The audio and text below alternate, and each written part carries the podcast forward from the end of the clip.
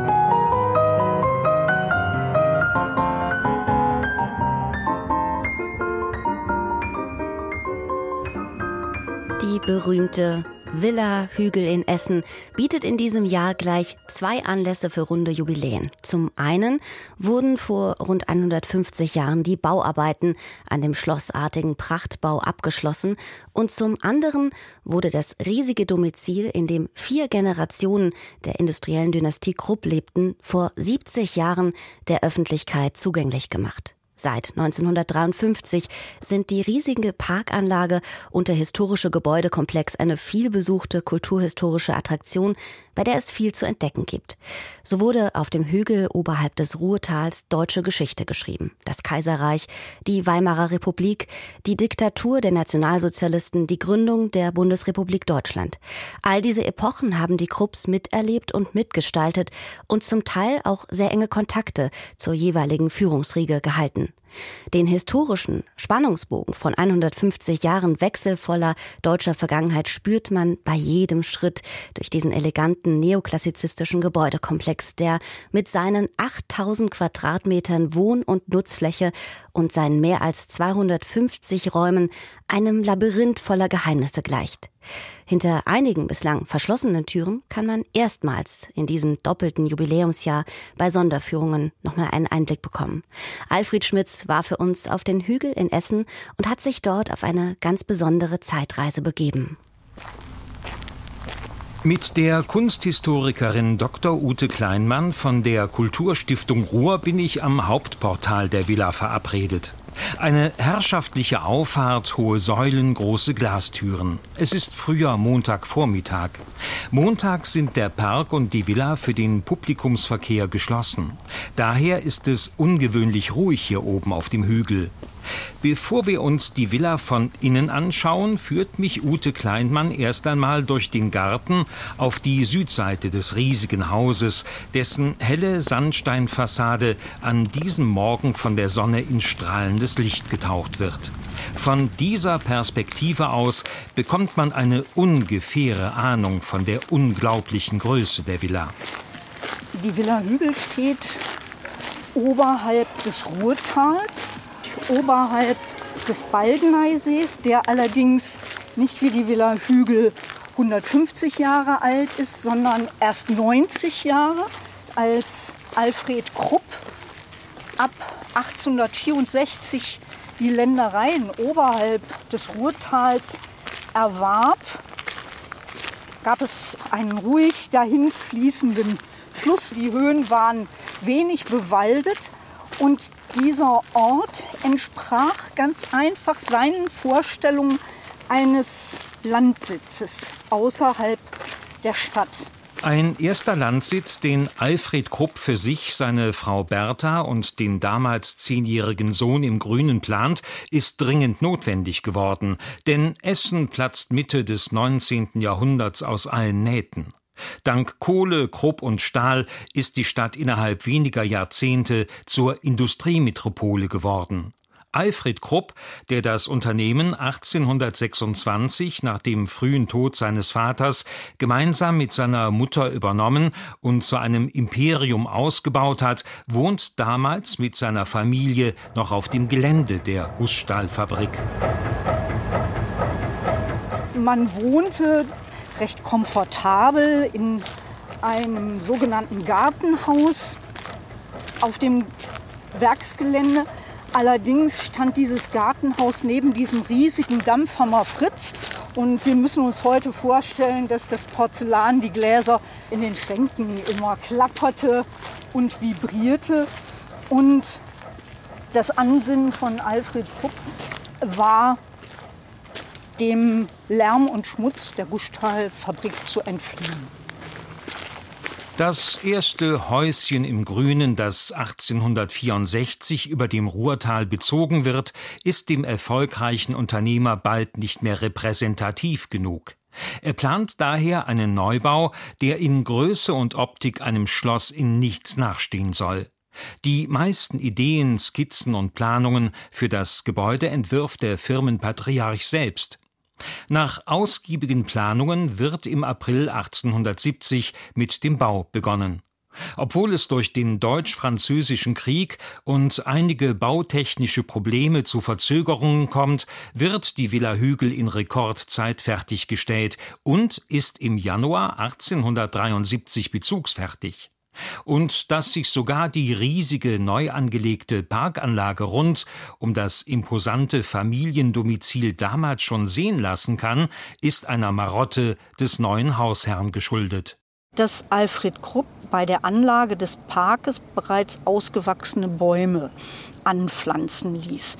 Das war natürlich auch ein bisschen seinem Alter geschuldet, denn Alfred Krupp, 1812 geboren, war als er in die Villa Hügel zog, Anfang 60. Und er wollte eben nicht mehr so lange warten. Ne, das ist auch eine Frage der Lebenserwartung damaliger Zeit, bis eben alle Bäume ausgewachsen waren. Und deshalb kaufte er ganze Alleen aus der Umgebung auf und pflanzte sie hier in den Park.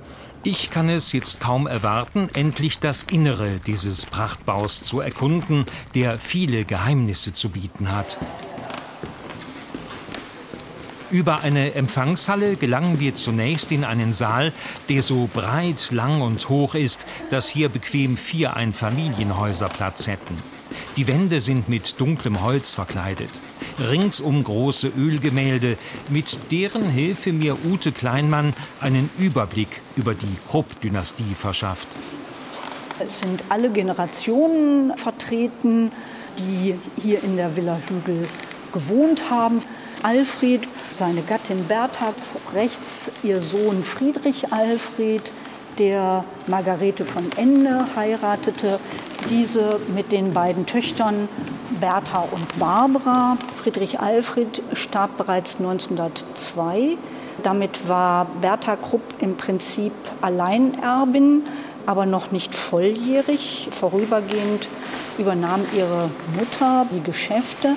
Bertha Krupp ging mit ihrer Schwester und ihrer Mutter auf Reisen und sie lernte einen Diplomaten in Rom kennen, Gustav von Bohlen und Hallbach. Und die beiden verliebten sich und heirateten sehr rasch. Und bei der Heirat 1906 erhielt Gustav von Bohlen und Hallbach vom Kaiser das Privileg und die Erlaubnis, den Namen Krupp seinem Namen voranzustellen dieses Porträt, das anlässlich der Silberhochzeit von Bertha und Gustav gemalt wurde, zeigt die beiden mit ihren sieben Kindern.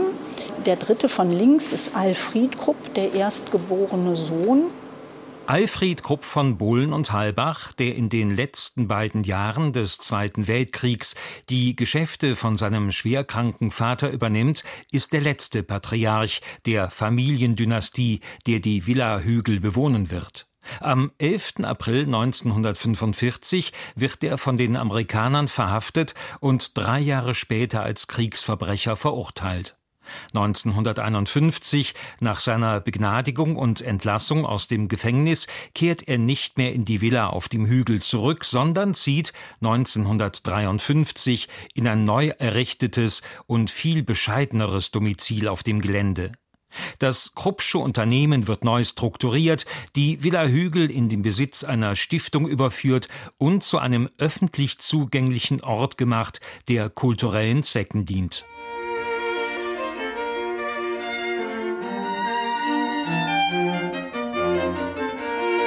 Hier werden Kammerkonzerte veranstaltet und natürlich die beliebten Führungen geboten, bei denen nun auch einige verborgene Türen geöffnet werden.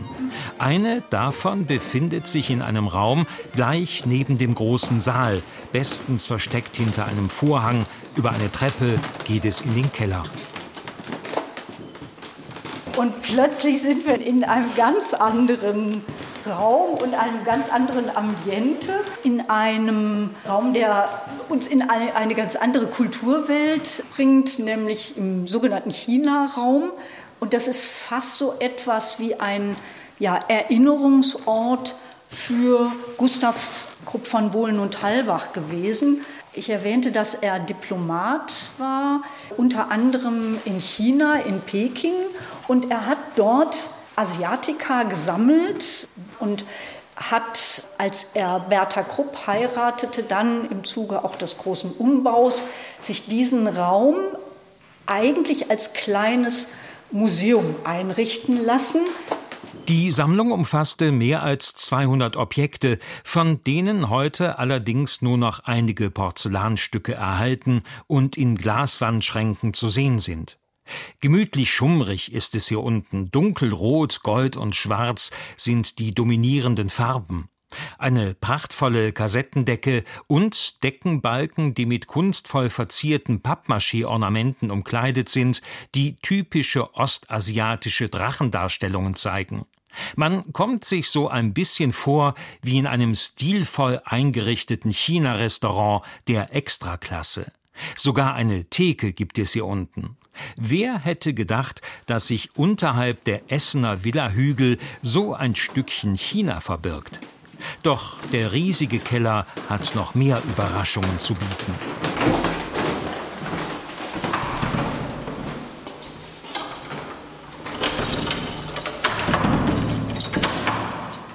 Das ist natürlich auch eines der Highlights. Lange Zeit nicht zu besichtigen, fast zehn Jahre instand gesetzt. Es ist ein wunderschönes kleines Jugendstil-Schwimmbad dessen Keramik auf die Majolika in Karlsruhe zurückgeht. Die staatliche Majolika-Manufaktur in Karlsruhe war 1901 gegründet worden und gilt damals, als dieses Schwimmbad 1914 gestaltet wird, als die deutsche Top-Adresse in Sachen Keramikkunst. Für das Kruppsche Schwimmbad verwendet man wunderschöne hellgrüne Kacheln. Als Schmuckelemente werden Reliefplatten mit Darstellungen von Fischen und Meereswellen eingesetzt. Blickfang ist am Beckenrand ein großer Putto, der auf einem Delfin reitet. Es scheint, als sei der pausbäckige Knabe bereit für den Sprung ins kühle Nass, wobei der Begriff kühles Nass damals im Hause Krupp wörtlich zu nehmen ist. Geschwommen wurde in kaltem Wasser, nur die Luft wurde temperiert und ich gehe davon aus, dass es nicht für Gäste genutzt wurde, weil der Zugang zu diesem Schwimmbad ist wirklich wenig repräsentativ und wir können uns heute schlecht vorstellen, dass Herr oder Frau Krupp mit dem weißen Bademantel an den Bediensteten und an Kellerräumen vorbeihuschte, um hier zu schwimmen. Also vermutlich in erster Linie auch für die Kinder und zum Schwimmen lernen genutzt. Zur Führung unterhalb der Villa gehört auch ein Blick in die großräumige Küche. Die Geräte stammen überwiegend aus den 1920er und 1930er Jahren und waren damals auf dem modernsten Stand der Technik. Das sind natürlich keine Geräte, die aus dem normalen privaten Bereich stammen, sondern eher eben Großküchengeräte. Backofen und Grillfunktionen. Man hatte auch schon Warmhalteschränke. Das Warmhalten war sicherlich ein schwieriges Thema, denn von der Küche aus musste das Essen in die oberen Etagen über einen Speiseaufzug transportiert werden. Ich glaube, das Essen war häufiger eher lauwarm. Wir wollen nun auf unserem Weg durch die weitläufige Villa etwas Zeit sparen und benutzen ein nicht öffentliches Verkehrsmittel hinauf in die oberen Etagen, den Lastenaufzug.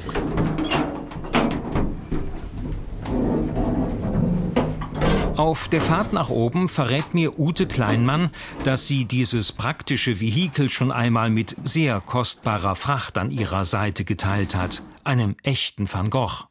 Das Millionengemälde war vor einigen Jahren Teil einer Kunstausstellung. Auch Bilder von Renoir, Monet, Gauguin, Matisse oder Dali wurden schon in der Villa Hügel präsentiert, die sich zu einem international renommierten Ort für vielfältige Kulturveranstaltungen entwickelt hat. Auch Klassikkonzerte gehören zum Programmangebot.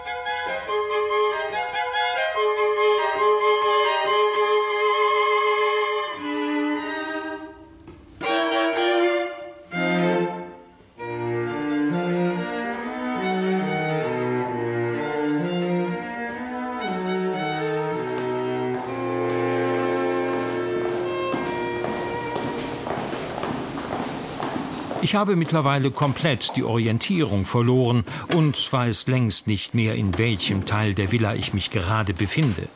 Zum Glück kennt Ute Kleinmann jeden Winkel nach dem Arbeitszimmer mit dem großen Schreibtisch, von dem aus das Krupp-Imperium über vier Generationen hinweg gelenkt wurde, und dem angrenzenden Prachtraum mit aufwendiger Kassettendecke und wertvollen Renaissance-Gobelins gelangen wir in ein Gästezimmer, das einem engen Freund der Familie Krupp vorbehalten war, Kaiser Wilhelm II.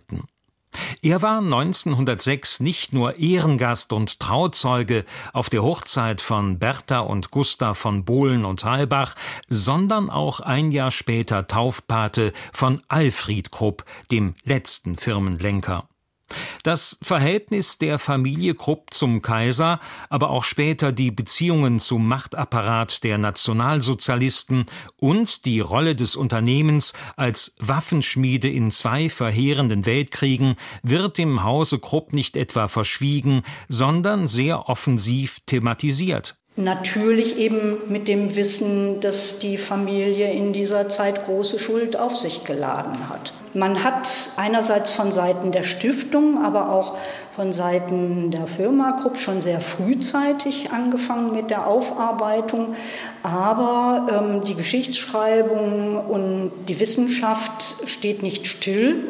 Und das führt dazu, dass man einfach auch neue junge Forscher animieren muss, andere Fragen zu stellen, neue Fragen zu stellen.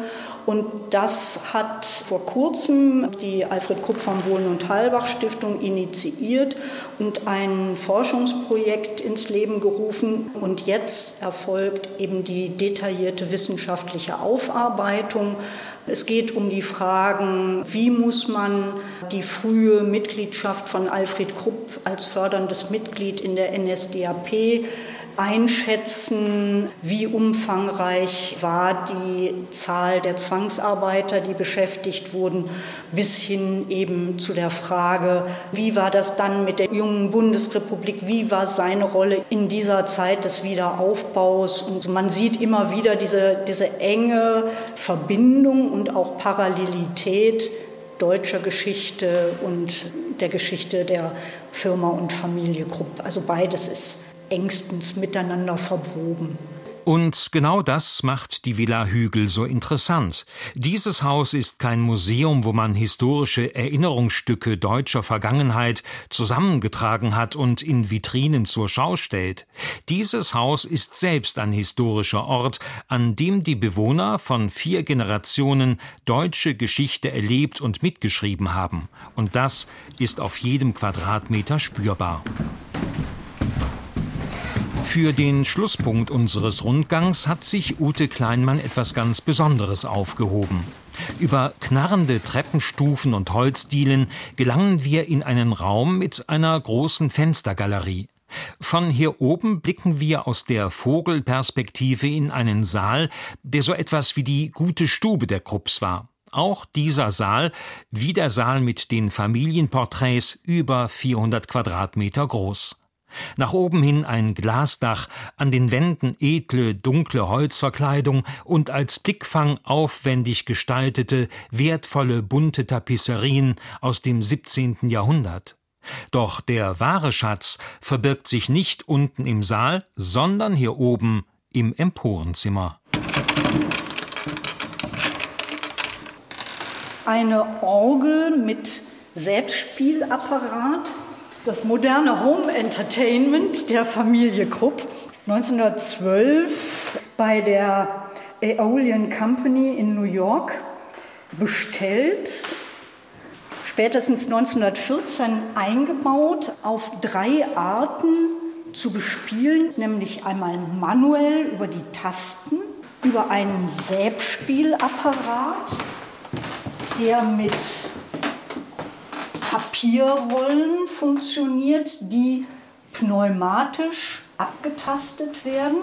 Und als dritte Möglichkeit gibt es seit kurzer Zeit die Möglichkeit, über einen MIDI-Player auch die Orgel in Gang zu setzen. Und das können wir gleich tun. Jede Orgelpfeife ist elektrifiziert alle Orgelpfeifen und der Blasebalg werden über einen Motor angetrieben und damit ist das Abtasten dieser Papierrollen möglich. Es sind noch etliche historische Musikrollen erhalten.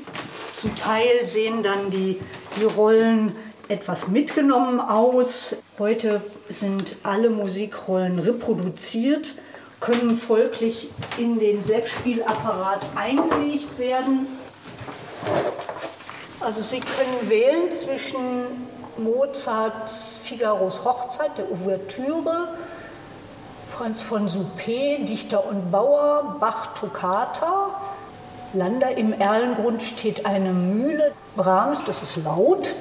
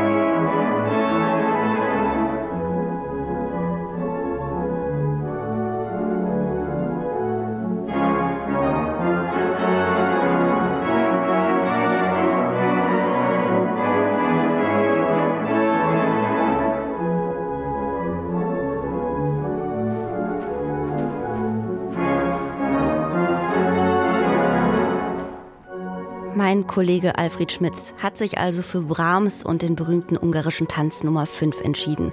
Gespielt von und auf der Orgel in der Villa Hügel in Essen. Dort, wo vier Generationen der Familiendynastie Grupp gewohnt haben, durfte Alfred Schmitz für uns hinter die Kulissen schauen. Nicht nur in diesem doppelten Jubiläumsjahr ist die Villa Hügel in Essen für Besucherinnen und Besucher geöffnet. Ausführliche Informationen gibt's auch auf www.villahügel.de. Wir gehen jetzt erstmal in die Nachrichten und hören uns dann im Anschluss wieder zum zweiten Teil der Reisenotizen aus Deutschland und der Welt. Nicht ohne vorher noch den Jazzgitarristen Dikno Schneeberger und den Akkordeonisten Christian Bakanitsch zu hören, die in ihrem Debütalbum Avanti Avanti nach ihren Worten Gypsy Jazz, Balkan Groove, lyrische Melodien und Kammermusik mit Improvisation verbinden. Musik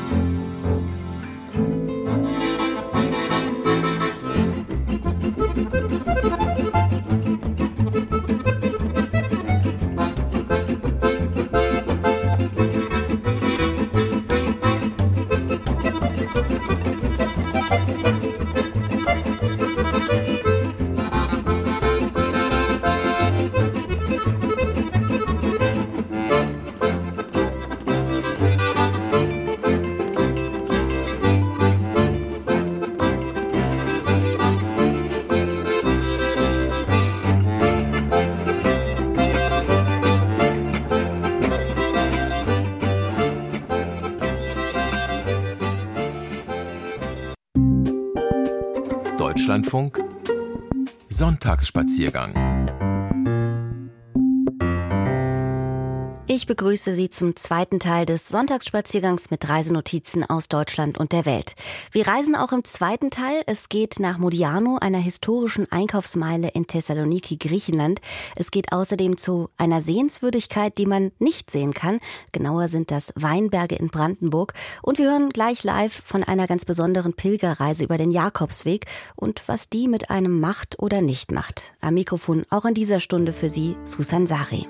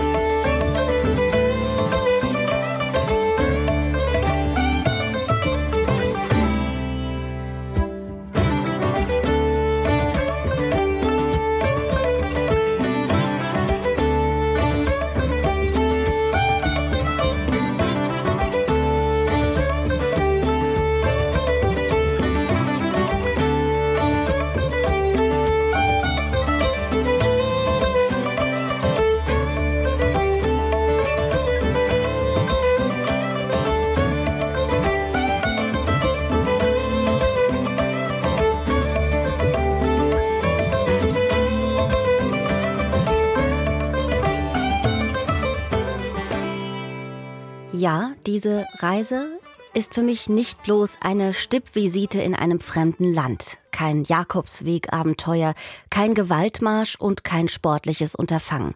Ich habe gar nicht vor, in Postkartenmotive oder Bildschirmschoner-Landschaften hineinzutreten. Genauso wenig suche ich hier nach Spiritualität, guten Geschichten, Liebe oder nach Freunden. Ich suche nichts weniger als mich selbst. Das sind Worte aus dem Buch von Johannes Thon. Der Rucksack war nie mein Zuhause. Wahrheiten und anderen Irrtümern meines Jakobswegs. So heißt das Buch. Und mit ihm möchte ich darüber sprechen, über seinen Blick auf diese Reise und seinen persönlichen Jakobsweg und dem daraus entstandenen Buch. Schönen guten Tag, Herr Thon. Hallo. Sie sind ja geboren 1992, darf ich sagen, Sozialpädagoge mhm. und wollten eigentlich ja nie Autor werden. Was hat Sie bewogen, überhaupt ein Buch zu schreiben und dann auch noch, wenn man das so sagen darf, ein weiteres über eine Pilgerwanderung zum Jakobsweg? Ist das Ihre persönliche Pilgerreise gewesen? Was war daran anders? Ja, ich hatte es am Anfang gar nicht vor, ein Buch zu schreiben. Auch als ich auf dem Camino war, war das gar keine Idee und auch unmittelbar danach irgendwie nicht. Ich glaube, der Auslöser waren vor allem Gespräche mit Freunden, die gefragt haben, hey Johannes, erzähl doch mal, wie war es jetzt auf dem Jakobsweg? Und ich habe dann immer versucht, irgendwie eine lustige oder eine erkenntnisreiche Anekdote zu erzählen und habe aber gemerkt, dass ich das nicht auf den Punkt bringen kann, weil diese Reise so viel mehr war als eine Geschichte. Und dann brauchte ich hier noch einen kleinen Nebensatz, und da war mir dann irgendwann klar, also wenn ich die Geschichte erzählen will, und ich hatte Bock, weil es war für mich die wahrscheinlich intensivste Zeit meines Lebens bis zu diesem Zeitpunkt. Ich hatte Bock, diese Geschichte zu erzählen und dann habe ich gedacht, okay, wenn dann von vorne bis zum Ende und dann hat sich das Buch natürlich angeboten, irgendwie zu schreiben. Sie sagen gerade schon, Sie wollten eben diese Geschichte erzählen. Ähm, jetzt ist es ja so, dass eine Pilgerreise erstmal etwas ist, bei dem man sich fragt, wie geht es überhaupt, wie kommt man eigentlich dahin? War das eine Krise, aus der Sie gekommen waren? Oder warum haben Sie auch geglaubt, dass Ihnen eine Pilgerreise helfen könnte, Ihr Leben zu verändern? Ja, das ist eine gute Frage. Also die Bedingungen am Anfang waren gar nicht so gut. Ich äh, hatte nämlich gerade eine Trennung hinter mir und ich hatte auch meinen Job gekündigt. Und durch die Trennung musste ich auch ausziehen und so. Ähm, aber das waren wiederum ganz hervorragende Bedingungen für den Jakobsweg. Und äh, deswegen habe ich gedacht, jo, ich breche jetzt auf. Ich gehe jetzt äh, sechs Wochen lang nur pilgern. Und äh, ich hatte auch überlegt, irgendeinen anderen Fernwanderweg zu machen, aber es war dann relativ klar, dass ich Lust habe auf den Austausch mit anderen Menschen und auch auf diesen Mythos Jakobsweg, dass man dort sich in Frage stellen kann, Erkenntnisse bekommen kann, weil dort eben viele Menschen unterwegs sind. Und das war so die Motivation, nach Spanien aufzubrechen. Jetzt könnte man da natürlich nach vielen Geschichten fragen. Wir wollen auch unbedingt vielleicht beispielhaft auch eine hören, aber lassen Sie uns erstmal noch mal kurz festhalten, mhm. wie Ihre Route genau aussah. Wie lief sie ab? Also wo sind Sie gestartet, wo sind Sie gelandet und wie war der Ablauf? Ja, ich bin äh, in Leipzig erstmal mit dem Zug losgefahren bis nach äh, Frankreich, also der französisch-spanischen Grenze, die Stadt Irun. Und dann ging es, weil ich habe den Camino der Norte gewählt. Das ist ein Jakobsweg, der schön an der spanischen Nordküste entlang läuft. Und so bin ich erstmal 500 Kilometer etwa am Meer lang gelaufen und dann ins Landesinnere nach Santiago eingebogen. Und dabei sind das insgesamt dann 1000 Kilometer geworden, die Sie gelaufen sind, rund 1400 Kilometer nochmal von zu Hause entfernt, mhm. kann man festhalten. Was hat denn diese Distanz und was hat dieses Laufen, dieses Gehen, dieses Reisen, was hat das mit Ihnen gemacht? Na, die, diese 1000 Kilometer sind ja vor allem erstmal Zeit. Ja, also man läuft jeden Tag und die 1000 Kilometer schafft man ja auch nicht in einer Woche, sondern muss sich wirklich viel Zeit nehmen. Und somit hat man erstmal ganz viel Zeit zum Nachdenken, jeden Tag. Und jeden Tag bekommt man neue Eindrücke und am nächsten Tag hinterfragt man die wieder. Und das geht jeden Tag so weiter, über Wochen hinweg. Und das ist super toll und super anstrengend und äh, führt aber dazu, dass man natürlich sich wirklich mal in Frage stellt. Und deswegen glaube ich, reichen, hätten mir zumindest in zwei Wochen nicht gereicht, weil ich äh, da erst so richtig drin war irgendwie. Und gleichzeitig begegnet man ja in dieser Zeit so vielen Menschen auch, die sich ähnliche Fragen stellen. Und dann kommt man plötzlich über den ihre Antworten zu eigenen Antworten. Und das, äh, das macht natürlich super viel mit einem. Das heißt, Sie waren noch ganz viel in Austausch mit sich, aber sicher auch mit anderen Reisenden. Jetzt nochmal vielleicht auch auf Ihr Alter bezogen. Sie sind Anfang 30 und man kann ja einerseits sagen, dass immer mehr junge Menschen ja Reiseunternehmungen auch nutzen, um möglicherweise persönliche Krisen zu verarbeiten. Mhm. Ähm, bedeutet Pilgerreise immer gleich spirituelle oder religiöse Reise? Was war das für Sie und vielleicht was haben Ihnen auch die Menschen erzählt, denen Sie begegnet sind? Ja, ich, also ich glaube, dass religiöse Themen natürlich auf dem Jakobsweg ähm, häufiger auftreten als im realen Leben irgendwo, fernab, was natürlich auch so den Ursprung vom Jakobsweg bedeutet oder auch ist. Aber ich muss sagen, ich glaube, die meisten Menschen, die ich begegnet habe und auch nicht eingeschlossen, die haben dort nicht unbedingt was Religiöses gesucht. Also es ist natürlich irgendwie ein Thema, aber es ist nicht das Kernthema. Die meisten oder auch mich, für mich war zum Beispiel der Jakobsweg halt so wie so ein Crashkurs zu mir selbst. Ich wusste, ich habe jetzt ein paar Wochen Zeit, mich nur um mich zu kümmern, mir all diese Fragen zu stellen und mir viel Zeit dafür zu nehmen, äh, die ich im Alltag nur so ab und zu mal irgendwie am Rand mir, mir stellen kann. Und äh, für mich war es, und das ist auch das große Thema auch des Buches, war es vor allem eine Suche nach dem Wie. Also wie gehe ich einen Weg? Und am Anfang war das in Angst und äh, Angst irgendwo zum Beispiel keinen Schlafplatz zu finden und Angst, es nicht zu schaffen. Und äh, dann versucht man natürlich irgendwie eine andere Antwort zu finden und zu überlegen, was soll denn die Antwort sein? Soll die Antwort Vertrauen sein, Zufriedenheit sein? Und ich glaube, viele Menschen, die ich begegnet habe, die suchen ganz ähnliche hm. Antworten auf, auf Fragen. Ja. Jetzt ist es aber auf der anderen Seite so, weil das ja erstmal klingt das ja nach einer verlockenden Suche, auf die man so gehen kann. Mhm. Trotzdem sprechen Sie ja in Ihrem Buch auch von einem Pilgerkarussell, also aus Essen, Rennen, Schlafen, ähm, ja, was ja so diesem Alltagstrott, aus dem mhm. viele ja ausbrechen wollen im Reisen, doch ja irgendwie recht nahe kommt. Wie haben Sie das empfunden? Ja, genau. Also dafür muss man vielleicht noch sagen, es ist ja so, dass man man steht morgens auf und läuft los und kommt dann irgendwie nachmittags, abends an, und zwar in so einer Pilgerherberge. Das sind Herbergen, die extra nur für Pilgerne bestimmt sind, dass man dort halt auch zum Austausch finden kann. Und leider ist es halt so, dass sehr viele Leute mittlerweile auf dem Jakobsweg unterwegs sind. Also das ist natürlich sehr schön, aber es ist insofern sehr schlecht, weil man dann abends äh, in die Not kommt, dass man kein Bett mehr bekommt. Und das sorgt dafür, dass man morgens losrennt und hofft, dass man 15, 16 Uhr, wenn die Herbergen aufmachen, dann äh, ziemlich mit der Erste ist und ein Bett bekommt, weil man natürlich keine Lust hat, irgendwo zu stranden, weil hinter der nächsten Herberge ist die nächste Herberge vielleicht noch 10, 20 Kilometer entfernt.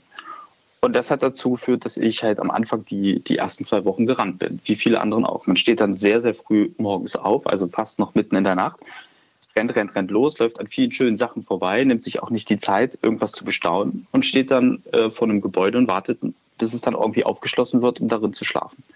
Und das mhm. war dann äh, dieses Pilgerkarussell, Essen, Rennen, Schlafen. Und darauf hatte ich aber dann irgendwann habe ich gedacht, so, so habe ich mir das nicht vorgestellt. So kann das jetzt nicht noch drei, vier Wochen weitergehen. Und da habe ich versucht, äh, mich zu befreien. Und mir ist es tatsächlich auch gelungen. Spannender. Aber es braucht dann natürlich auch äh, die Bereitschaft, sich aus seiner Komfortzone zu bewegen und sich genau dieser Angst zu stellen, zu sagen, ich habe jetzt keine Ahnung, wo ich schlafe, ich muss jetzt hier irgendwo draußen pennen. Hm. Das ist, war am Anfang ziemlich schwierig, aber diesen Ängsten konnte ich mich stellen spannender Einblick auf jeden Fall in ja dieses Konkrete, was einem dann auch an dem Tag so passiert und ähm, was einem, was man an Sorgen hat und dass man dann tatsächlich auch vielleicht in der Schnelligkeit ähm, manches ähm, ja außer Acht lässt. Vielleicht mhm. noch kurz gefragt, ähm, haben Sie denn ein Erlebnis, einen Moment, der Ihnen besonders in Erinnerung geblieben ist? Äh, da gibt es natürlich sehr, sehr, sehr viele auch lustige, äh, die ich in dem Buch versuche zu beschreiben. Aber ich glaube, es waren genau diese Momente, in denen, man, denen ich mich meinen Ängsten gestellt habe. Also so dieses erste Mal zu wissen, ich laufe jetzt aus dieser Stadt raus, wo ich keinen, keinen Herbergsplatz bekommen habe und muss in der nächsten Stunde oder zwei hier irgendwo pennen. Und dann ist man, wird es immer dunkler und man weiß, äh, jetzt hier, ich bin umgeben von nur von Feldern und Wiesen, hier muss ich jetzt mir irgendwo ein Nachtlager suchen. Ich glaube, das waren sehr besondere Momente die, äh, die auf jeden Fall sehr tief hm. in mir drin noch sind, ja. Vielleicht jetzt letzte Frage auch vielleicht für jemanden unter unseren Hörerinnen und Hörern, der oder die auch darüber nachdenkt, so eine Pilgerreise zu beginnen. Ist das etwas, worauf Sie jetzt nach Ihrer Reise anders blicken oder was Sie jetzt irgendwie vielleicht auch anders machen würden, anders angehen würden? Ähm, also ich glaube, ich hatte ja den großen Vorteil, dass ich damals sehr viel Zeit hatte. Das würde ich, glaube ich, auch jedem raten. Ähm, was natürlich sehr schwierig ist, weil es äh, ist natürlich auch ein großer Luxus, einfach zu sagen, ich kann mir jetzt sechs Wochen Zeit nehmen, äh, um zu pilgern. Ähm, was ich aber anders machen würde, wäre, glaube ich, ich wäre gern mit mehr spanischen Kenntnissen aufgebrochen, weil ich glaube, dann kann man noch mal schön auch mit mehr Einheimischen, die auch kein Englisch sprechen können, gut in Berührung kommen. Ja, aber ich kann es auf jeden Fall sehr, sehr empfehlen, so eine Pilgerreise. Es ist eine unfassbar besondere Zeit. Man begegnet sich und auch anderen Menschen ganz anders als im Alltag.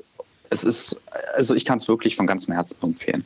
Das sind die Worte von Johannes Thon, der das Buch geschrieben hat, Der Rucksack war nie mein Zuhause, Wahrheiten und andere Irrtümer meines Jakobswegs, in dem sicherlich noch ganz viele andere positive und negative Momente dieser besonderen Reise nochmal eingefangen wurden. Vielen Dank, Herr Thon.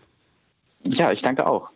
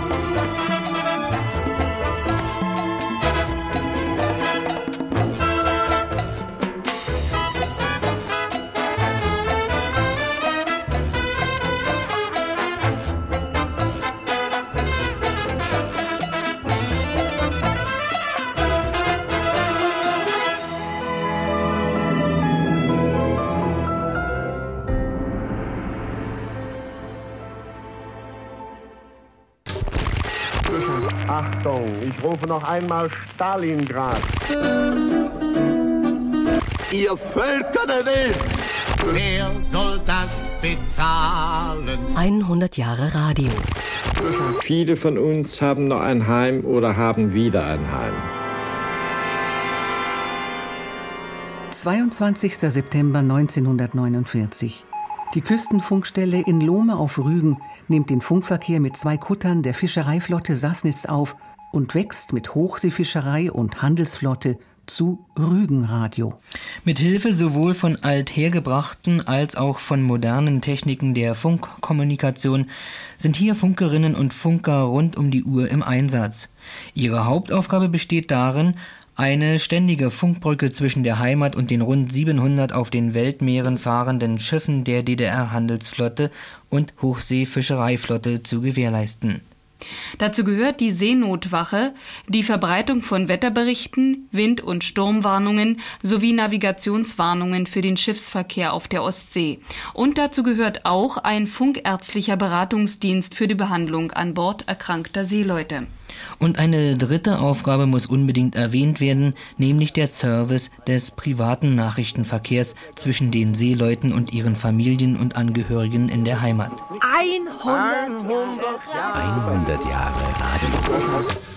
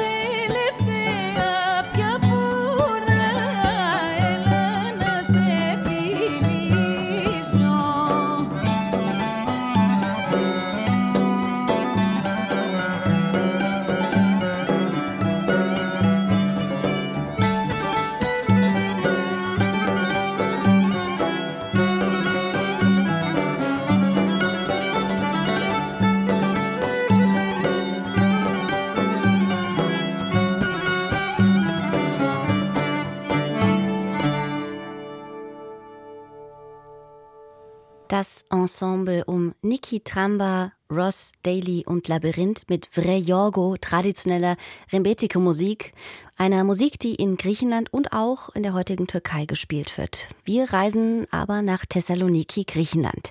Der Modiano, so heißen die bekannten Markthallen im Zentrum Thessalonikis. Der Name klingt ziemlich italienisch, würde man vielleicht denken, ist es streng genommen auch, denn der Investor dieser Attraktion ist ein Italiener gewesen, der zu Beginn des vergangenen Jahrhunderts in Griechenlands zweitgrößter Stadt lebte und es dort auch bis zum zweitreichsten Mann des Balkans brachte. Ein Bankier und Geschäftsmann par excellence, der für das Wirtschaftsleben der damals noch osmanisch besetzten Stadt Thessaloniki von Bedeutung gewesen ist. Im Handel und im Bauwesen. Ihm ist es jedenfalls bis heute zu verdanken, dass alle, die nach Thessaloniki kommen, unbedingt den Modiano-Markt besuchen möchten, denn er wird auch in jedem Reisestadtführer erwähnt. Inzwischen ist dieser Lebensmittelgroßmarkt großräumig restauriert worden und meine Kollegin Marianti Milona hat ihn aus diesem Grund besucht, nicht ohne mit den Klängen des Rembetico musikalischen Einflusses aus der Entstehungszeit der Markthallen um 1923 bis 1925 zu starten. you.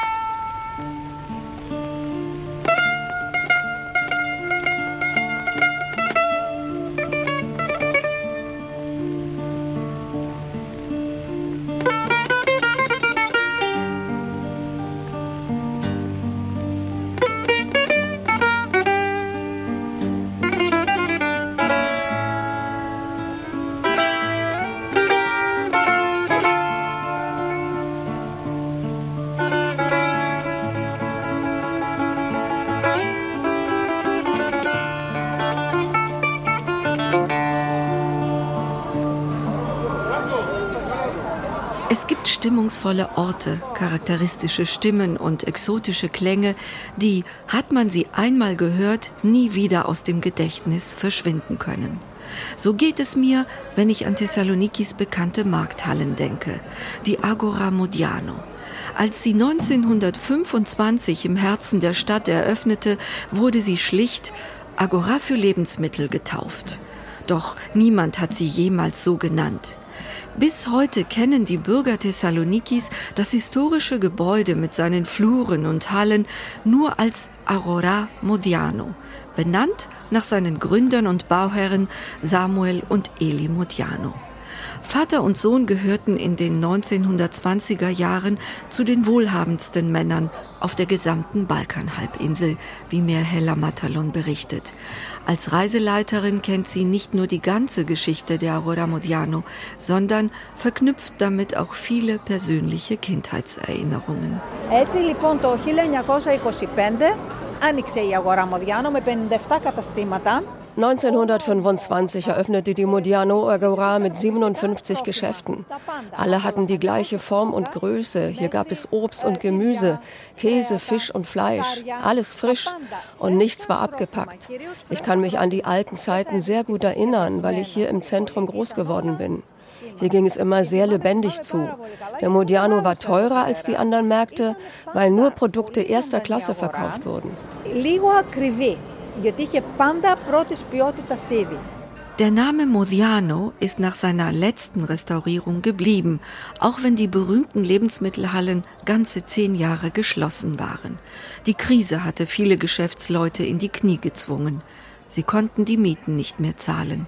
Das Gebäude drohte zu verfallen. Doch die Geschichte der Agora war zu bedeutsam, das Gebäude ein wichtiges Herzstück der Stadt. Sie musste unweigerlich gerettet werden. Ein Großinvestor aus Athen war schnell gefunden. Seit Dezember 2022 präsentiert sich nun diese historische Agora in neuem Glanz, neu restauriert und frisch herausgeputzt. Historisch, aber modern und für die Generationen der Zukunft gewappnet.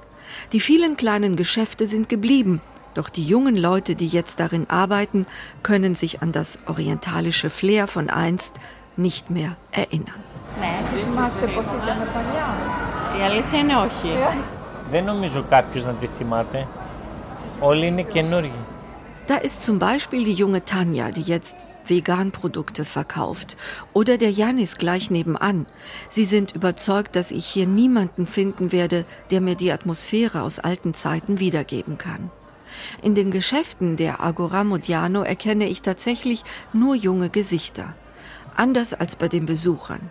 Viele heute mit 50er haben den alten Modiano-Markt noch gut im Gedächtnis. Wie Dimitrios Kalomiris. Το παραδοσιακό, ας το πούμε. Αυτό το, το, το παλιό που όπως ξεκίνησε από παλιά. Diese Tradition des direkten Verkaufs, wie sie einst im Modiano betrieben wurde, ist nicht mehr. Es gab andere Produkte und sie wurden unmittelbar präsentiert.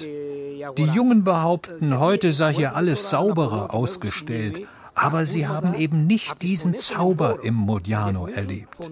Ich habe noch den Klang der Marktschreier im Ohr, als sie ihre Produkte den Hausfrauen anpriesen. Das war wie ein Hinausschreien und Flirten zugleich. Unglaublich beeindruckend. Heute ist das alles verschwunden.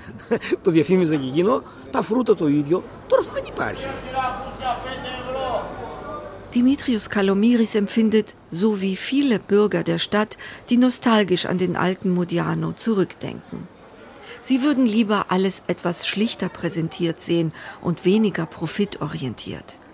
Auch ich kann mich an die chaotische Atmosphäre, die in den Vormittagsstunden herrschte, gut erinnern. Es hatte den typischen Charakter und den exotischen Flair eines orientalischen Marktes. Die Produkte standen zum Anfassen nah. Alle Düfte der Welt vereinten sich vor deiner Nase. Die Kunden hatten nicht viel Platz, um sich zu bewegen.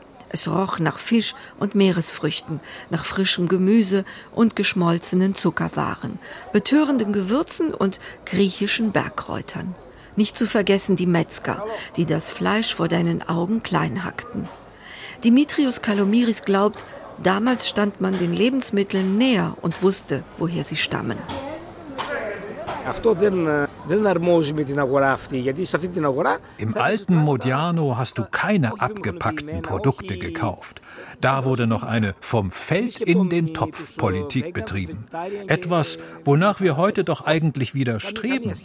Da gab es keine ausgeschriebenen Vegan- oder Vegetarierprodukte. Das war aber ein authentischer Markt. Aus Plastik waren nur die kleinen Preis- und Namensschilder der ausgestellten Produkte. Dennoch, sucht man Traditionen im Modiano-Markt heute, kann man sie durchaus finden. Zum Beispiel im Milchladen von Hadis. Der seit 1908 in Thessaloniki beheimatete Zuckerbäckerladen präsentiert sich zum ersten Mal im Modiano-Markt und wird durch die jüngste Tochter der Familie, also in der fünften Generation, vertreten. Sie heißt Yelis Hadzi und hat einen türkischen Namen, weil ihre Mutter Türkin ist. Wir sind traditionell, denn unsere Süßigkeiten stammen noch aus der osmanischen Besatzungszeit. Manche stammen aus dem heutigen Istanbul, dem früheren Konstantinopel, wie wir sagen. Sie werden aus Büffelmilch hergestellt. Wenn uns die Leute danach fragen, ob es türkische Süßigkeiten sind, dann sage ich immer, es gibt sie in Thessaloniki, weil Thessaloniki von jeher eine kosmopolitische Stadt gewesen ist. Hier treffen Menschen aus der ganzen Welt zusammen. In unseren Süßigkeiten vereinen sich Europa, der Balkan, die Türkei und Griechenland. Όλες οι συνταγές είναι επηρεασμένες από πάρα πολλά μέρη και από πάρα πολύ κόσμο. Auch für mich ist dieser neue Stil im Modiano noch etwas steril und gewöhnungsbedürftig. Das Moderne hat sich über das Traditionelle gestülpt. Zeitgenössische Musik und nicht griechische klingt aus den Lautsprechern. Aber nach circa einem Jahr verändert sich sein neues Gesicht wieder zum Positiven. Die Preise sind deutlich gesunken, um nicht nur die Touristen, sondern auch die Einheimischen, die sich mit der Veränderung schwer tun, zurückzugewinnen. Auch sind wieder mehr Möglichkeiten zum Sitzen und zum Essen gegeben als noch bei seiner Eröffnung. Wie alles Gute, so braucht auch der Modiano-Markt seine Zeit, um Charakter zu entfalten und um seine Identität als Markt für jede und jeden erneut unter Beweis zu stellen. Reiseleiterin Hella Matalon denkt, der Modiano ist dieser Herausforderung durchaus gewachsen. Würden die Gründer Saul und Eli Modiano heute leben, würden sie die Markthallen genauso umgestaltet haben, behauptet sie. Vielleicht nur mit einem kleinen Unterschied. Sie würden der jungen Generation etwas ganz Wichtiges mit auf den Weg geben. Ich möchte dir noch eine Geschichte erzählen. Der Investor Saul Modiano soll täglich durch die Hallen gelaufen sein, um jeden einzelnen Händler zu fragen, wie die Geschäfte an diesem Tag laufen. Yasso Nikos, Hallo Janis oder Kostas, wie läuft die Arbeit heute? soll er immer gerufen haben. Es war ihm wichtig zu erfahren, ob die Geschäftsleute genug verdienten, um die Miete zahlen zu können. Wenn es nicht gut lief, dann bot er ihnen sogar an, den Mietpreis zu senken. Das sind Verhaltensweisen, die in der heutigen Geschäftswelt praktisch nicht existieren. Dass nämlich die Miete sinken muss in Zeiten großer Krisen. Το ότι το ενίκιο πρέπει να πέσει όταν περνάμε κρίσεις.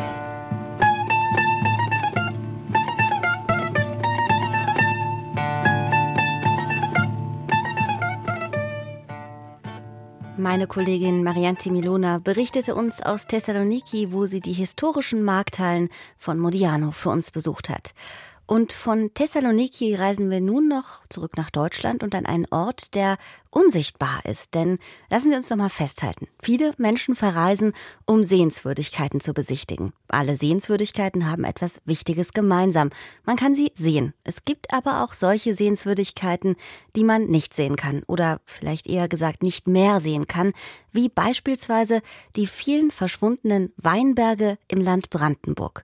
Warum sie verschwunden sind und warum es einmal so viele waren, auf diese Fragen hat Bernd Keißen nach Antworten gesucht. Auch Dinge, die man nicht sehen kann, können begeistern.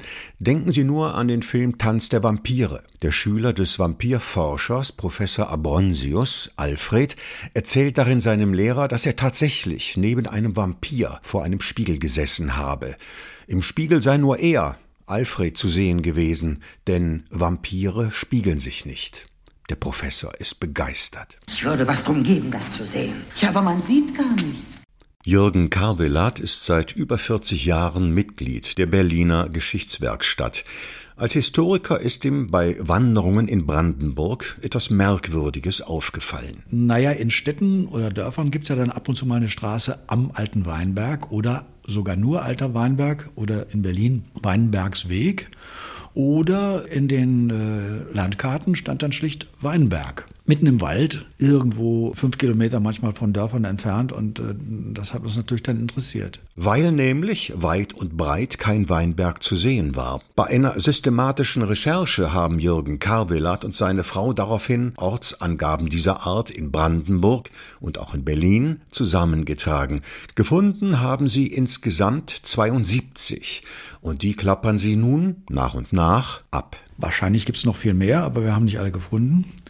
Und was haben wir vorgefunden? Häufig eigentlich nur Waldstücke, die häufig eben nach Süden gerichtet waren. Manchmal hat man auch Terrassen erkannt, aber das eher selten. Meistens sind es eigentlich Waldstücke gewesen und ganz selten dann ab und zu tatsächlich auch mal wiederbelebte neue alte Weinberge. Es gab tatsächlich einmal jede Menge Weinberge in Brandenburg und auch in Berlin, aber die sind fast alle wieder weg.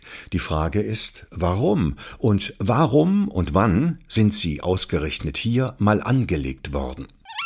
Wichtige Wegbereiter waren die vielen Zisterzienserklöster, die seit dem 11. und 12. Jahrhundert zwischen Elbe und Oder gegründet wurden, um die hier lebenden Slawen an den christlichen Glauben heranzuführen.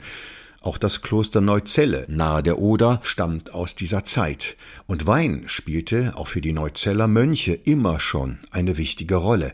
Pater Simeon Wester ist hier heute der Prior. Die Klöster brauchten natürlich Wein aus zwei Gründen. Äh, der erste Grund ist, dass sie das für die heilige Messe, also für das Messopfer brauchten, für den Kult, weil ja der Wein die Grundlage dafür ist, für den Hauptteil der heiligen Messe, dass der Wein in das Blut Christi verwandelt wird. Das ist bis heute halt ja äh, die, die kirchenrechtliche Grundlage. Also es geht nicht mit irgendwas anderem, sondern es muss Wein sein, ja, also aus Trauben gepresst. Das ist der eine Punkt. Der zweite Punkt ist aber der, dass auch äh, durchaus für den Tagesbedarf vorgesehen war, dass man halt nicht einfach nur Wasser trank, sondern mit Wein gemischt das trank, auch aus hygienischen Gründen. Das kann Frank Pietsch nur bestätigen. Er ist Vorsitzender des Vereins Weingarten Berlin im Prenzlauer Berg und hat sich schon zu DDR Römerzeiten als Landwirt mit dem Thema Weinanbau beschäftigt.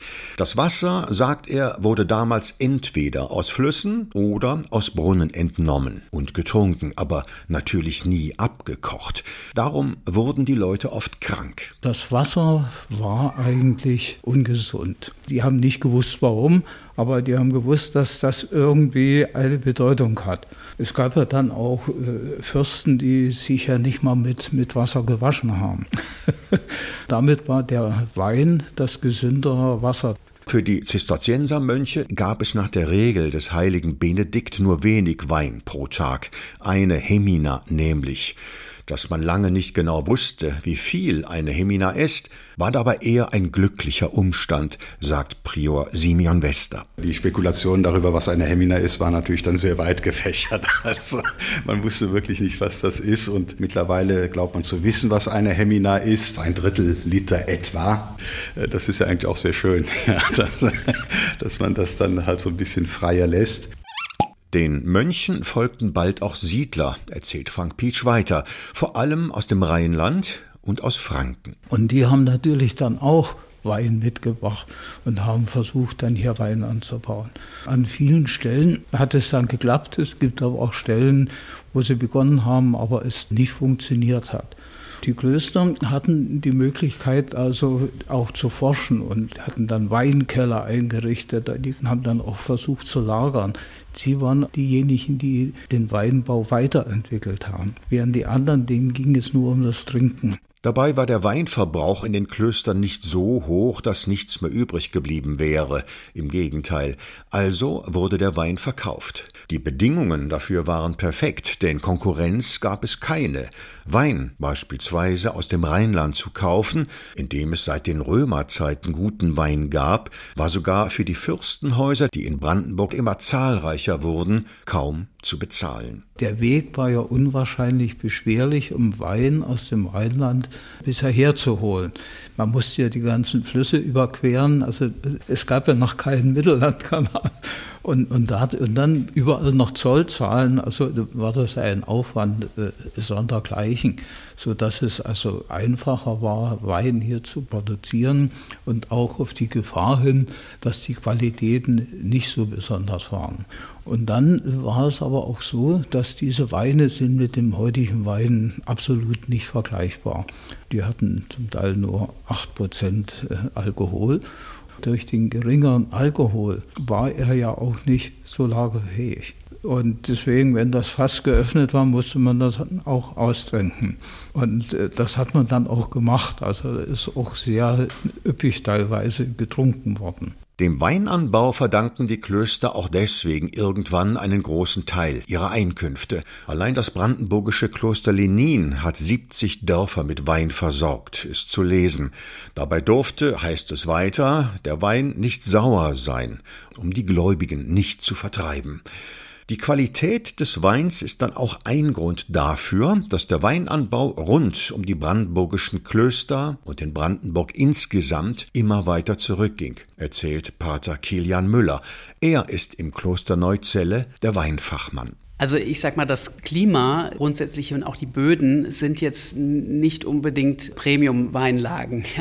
Das heißt, man hat sicherlich im Umfeld der Klöster und der Pfarreien, also wo auch da für den äh, kultischen Gebrauch Weinberge angepflanzt worden sind, und Brandenburg hatte ja eine ganze Menge Klöster, ja, diese Weinberge betrieben, um diesen Bedarf zu decken. Aber es gibt einfach klimatisch begünstigtere Regionen in Deutschland. Und ich glaube, zum einen mit der vielen Arbeit und großen Mühe, die ein Weinberg macht, zum anderen mit vielleicht auch einem zunehmenden Ausbau von Handelsmöglichkeiten, ist das Stück für Stück einfach wieder verschwunden. Vor allem mit dem Aufkommen der Eisenbahn ließ man sich in Brandenburg und erst recht in Berlin irgendwann bezahlbaren Wein aus besseren Weinlagen kommen.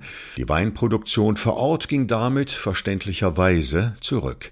Schon vorher hatte es einen Befehl von ganz oben gegeben, und zwar in Gestalt des Kurfürsten Johann Georg III. im Jahr 1684. Der hat dann so gesagt, also da, wo der Flug kann gehen, soll kein Wein mehr stehen. Also es wurde dann umgestellt auf äh, Getreide, auf Hopfen, äh, auf andere Dinge. Und es wurde da auch Druck gemacht äh, von der Obrigkeit. Und das ist eigentlich dann der Punkt gewesen, wo es sich einfach nicht mehr gelohnt hat. Getreide vor allem wurde also wichtiger als Wein. Und die strengen Winterfröste in Berlin und in Brandenburg haben außerdem dazu beigetragen, den Weinanbau verschwinden zu lassen. Das Aus für den Weinanbau der Klöster in Brandenburg kommt dann mit dem sogenannten Reichsdeputationshauptschluss. Mit dem wurden 1803, wie es Napoleon links des Rheins schon vorgemacht hatte, alle Klöster rechts des Rheins aufgehoben und ihre Gebäude und Güter weltlichen Fürsten unterstellt, und zwar solchen, die infolge der napoleonischen Kriege Ländereien auf der linken Rheinseite verloren hatten. Der Weinanbau der ehemaligen Klöster wird wohl noch eine Weile von den neuen Besitzern betrieben, dann aber aufgegeben. Während die Weinberge in Brandenburg danach meist vom Wald zurückerobert wurden, fanden sie in Berlin oft eine neue Verwendung, so Frank Pietsch, unter anderem deswegen, weil die Stadt größer wurde und weil nun statt Wein eher Bier getrunken wurde. Die Weingärten äh, sind dann Friedhöfe geworden, weil die Stadt hat sich entwickelt und in der Innenstadt wurden die Friedhöfe dann verlagert und die kamen dann mal auf diese Weinflächen und die Berge wurden dann von den Brauereien genutzt. Da wurden die Bierkeller in diese Berge eingegraben, weil ja für die Bierherstellung ja die, die Kühlung benötigt wurde. Oder die Flächen wurden in Berlin schlicht zugebaut. Ausnahmen bestätigen die Regel. Die heute größte unbebaute Fläche in der Stadt, das Tempelhofer Feld, war auch einmal ein Weingarten. In Brandenburg werden die ersten Reben erst Mitte der 1980er Jahre wieder gesetzt. Heute gibt es rund 30 brandenburgische Orte mit Weinanbau. Die Produzenten sind entweder gemeinnützige Vereine wie der Weingarten Berlin von Frank Pietsch oder regelrechte Winzer wie beispielsweise das private Weingut Klosterhof Töplitz im Havelland. Das ist sogar das erste Bio-Weingut in Brandenburg und zwar auf ehemaligem Klostergelände. Die Klöster kommen schon seit der zweiten Hälfte des 19. Jahrhunderts wieder zurück. Ordensgemeinschaften konnten damals ihre säkularisierten Klöster zurückkaufen oder sie wurden ihnen zurück übertragen. Als Weinproduzenten spielen aber nur wenige die Rolle wie in der Vergangenheit, und wenn, dann durch privatwirtschaftliche Initiativen in den ehemaligen Klosterweinbergen. Im Jahr 2002, nach 200 Jahren Dornröschenschlaf, ist auch der Weinberg des Klosters Neuzelle wieder zum Leben erwacht. Betrieben wird der durch den Verein Neuzeller Klosterwinzer. Den Wein von vor der Haustür trinken selbstverständlich auch die Mönche des Klosters in Neuzelle, allerdings nicht immer, gesteht Prior Simeon Wester. Wir sind auch hier so, dass wir an Festen oder an Hochfesten und an Sonntagen auch Wein trinken. Und dann trinken wir natürlich nicht hauptsächlich brandenburgischen Wein, sondern äh, ja, wir sind froh, dass wir einen Fachmann da haben, der sich gut auskennt und, und dann halt doch auch, auch äh, Weine trinken aus Gegenden Europas, äh, wo man sagen kann, ja, das ist des Festes würdig. Bernd Geißen, der war für uns bei den Weinbergen Brandenburgs, die man so als Sehenswürdigkeiten nicht mehr sehen kann. Und damit endet der heutige Sonntagsspaziergang musikalisch mit Renaud Garcia Font, einem spanisch-französischen Kontrabassisten, der in seinem Album Le Souffle de Corde, der Atem der Saiten, eine musikalische Begegnung mit ganz unterschiedlichen Streichinstrumenten aus verschiedenen Regionen der Welt wagt. Wenn Sie wollen, hören Sie uns noch mal am kommenden Sonntag mit neuen Reisenotizen aus Deutschland und der Welt und einem weiteren Sonntagsspaziergang. Es verabschiedet sich am Mikrofon Susan Sari mit Zuversicht und Worten des Dichters Rainer Maria Rilke zum Herbst. Die Blätter fallen, fallen wie von weit, als welkten in den Himmeln ferne Gärten, sie fallen mit verneinender Gebärde. Und in den Nächten fällt die schwere Erde aus allen Sternen in die Einsamkeit. Wir alle fallen, diese Hand da fällt, und sieh dir andere an, es ist in allen. Und doch ist einer, welcher dieses Fallen unendlich sanft in seinen Händen hält.